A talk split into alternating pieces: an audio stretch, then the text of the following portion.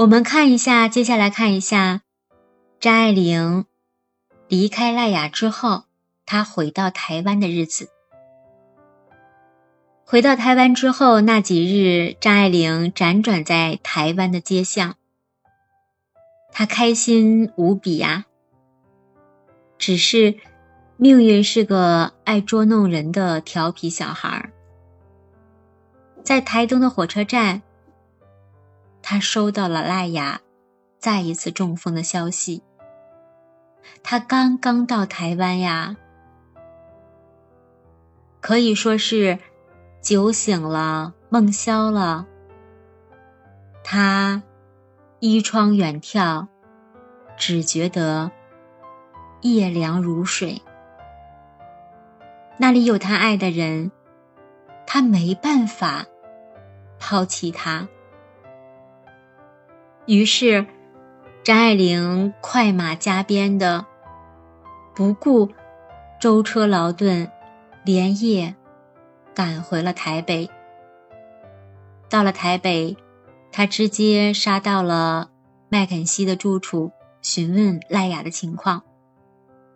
那麦肯锡是他们的一个朋友。当他的朋友遗憾的告诉他。赖雅在去华盛顿的路上，严重中风。就是丈夫在去女儿的路上，中风了。那赖雅的女儿已经将她送到了华盛顿的医院治疗。张爱玲在她的内心里边可以说是千缠百绕。还好啊，还好啊，心里默念着：“我的爱人，你还活着。”他说：“我多想立刻飞回去陪他。”可是这个时候，张爱玲所有的钱只买得起飞到加州的机票。遥望那远方浩瀚无垠的太平洋。张爱玲的脸色清淡，心中已经是风起云涌。张爱玲知道大洋彼岸的丈夫在盼着她归去，可是就算借钱买了机票，可潦倒贫困还是一样的，早晚会走到山穷水尽的地步。他能做的，只能是咬咬牙，登上飞往香港的航班。可以说，东方之行，他不敢这样仓促的结束，因为在他心里边，他有一个使命，就是要把少帅这个作品完整的推向市场。他要依靠这个作品要起来。要赚钱，要养活这个正在病危的男人。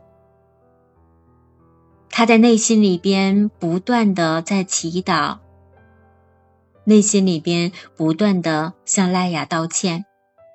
有一段是这样描述的：“他说，亲爱的普德，就是赖雅的名字。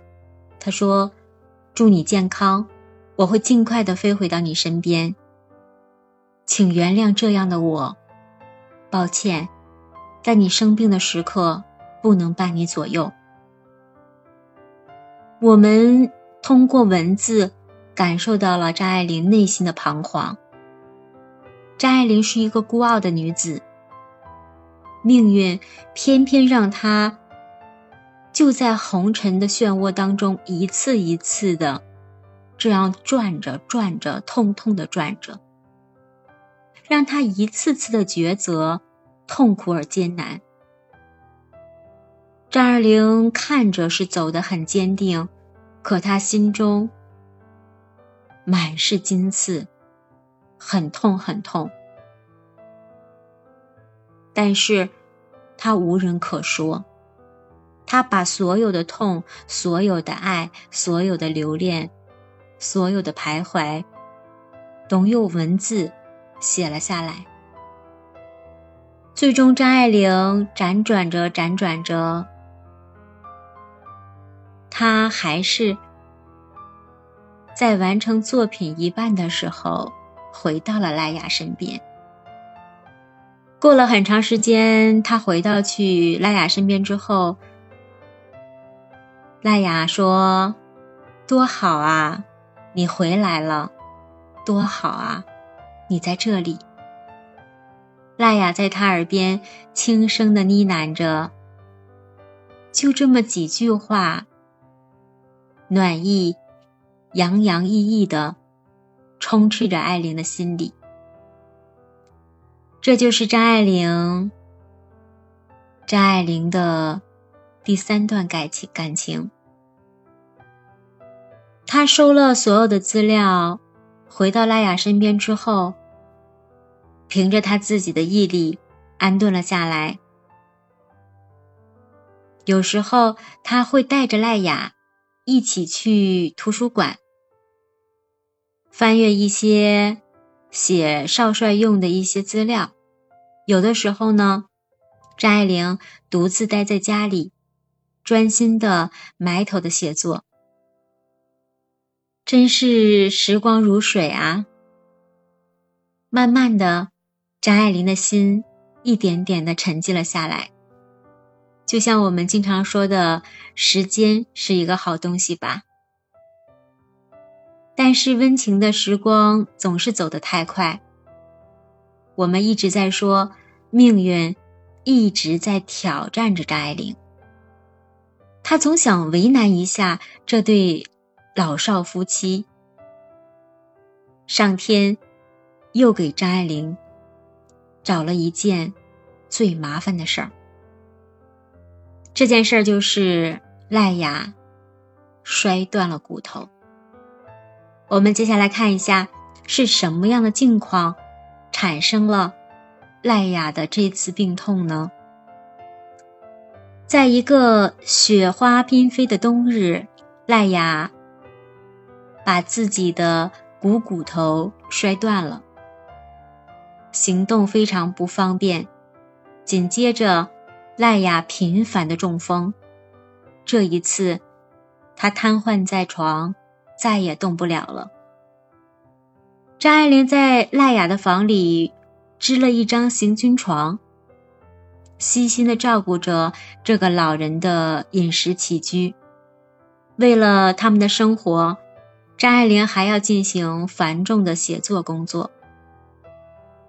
可以说，在他们俩相差的这个年纪，相当于一个女儿在照顾着一个父亲。从年龄上是这样子的，那日子变得忙忙碌碌、繁琐而沉重着。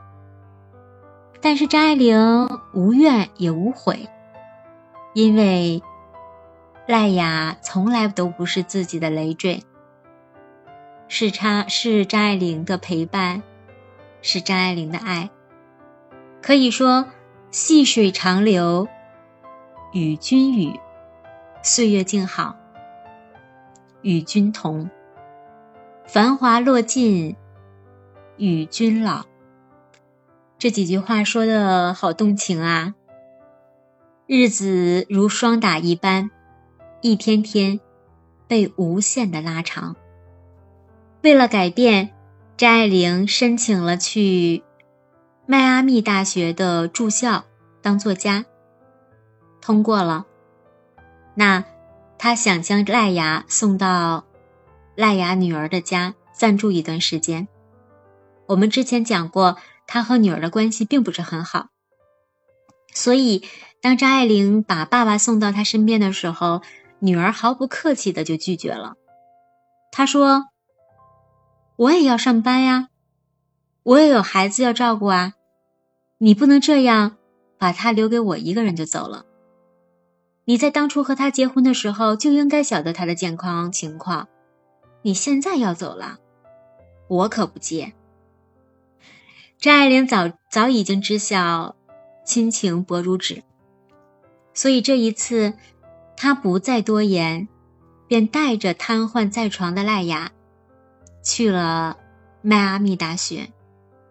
只留给了赖雅女儿几箱子赖雅的手稿日记和一张寥寥数语的一个短信，信中写：“我带不走所有的东西，这几箱子垃圾麻烦你帮我处理一下。”最后一件事儿，赖雅的女儿曾刻薄地嘲讽张爱玲，嫁给赖雅是有所图谋的。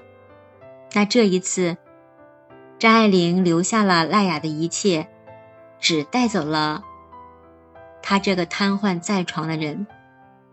可以说，张爱玲用简单的行动，倔强地表示了自己的心意，告诉她这个女儿。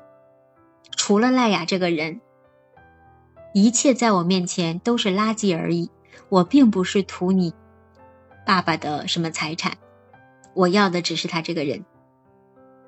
这就是张爱玲能做出这种事情的张爱玲。那在迈阿密大学，除了翻译晚清的小说《海上花传奇》，张爱玲将整颗心。都放在了赖雅的身上。她在午后的阳光里，为赖雅煮一杯咖啡，读一段报纸，讲一段故事。他做着一个寻常的妻子该做的事情，一个无微不至的照顾着卧床丈夫的妻子。这样一对夫妻。他们后面会有一个什么样的状况？在一九六七年的四月，经夏志清先生推荐，张爱玲收到了雷德克里夫大学担任驻校作家的邀请。可以说这是一个好消息。于是，张爱玲带着赖雅，又前往了麻省的康桥。时间的加速是越来越快，这种遥遥在望的感觉让张爱玲心里一暖。到了康桥时，赖雅已经虚弱到极点了。这个乐观风趣的男人已经变成了皮包骨，每天只能无力的躺在床上，然后恹恹的。看着张爱玲进进出出。半年后，在一个秋天，赖雅终于耗尽了所有的能量，走了，只留下了妻子张爱玲，离开了这个眷恋的妻子，离开了这个眷恋的人间。赖雅安静的向天堂走去。艾玲紧紧地握着他的手，身体是抽离的。从此世上再无赖雅。张爱玲在自己的自传中当中这样写：“她说，我有的时候，就是觉得自己是一座孤岛，无人可以攀得上的孤岛。”那一年，离开的赖雅已经七十六岁了，就是一个老人。张爱玲当时是四十七岁，一切尘埃落定，十一年的风雨同舟的时光，飞快地划过了天空，留下的只有那个叫做回忆的东西。在那寂寥的梦里相会，张爱玲平静地整理着丈夫的遗物，一堆堆，一件一件，唯独没有了丈夫。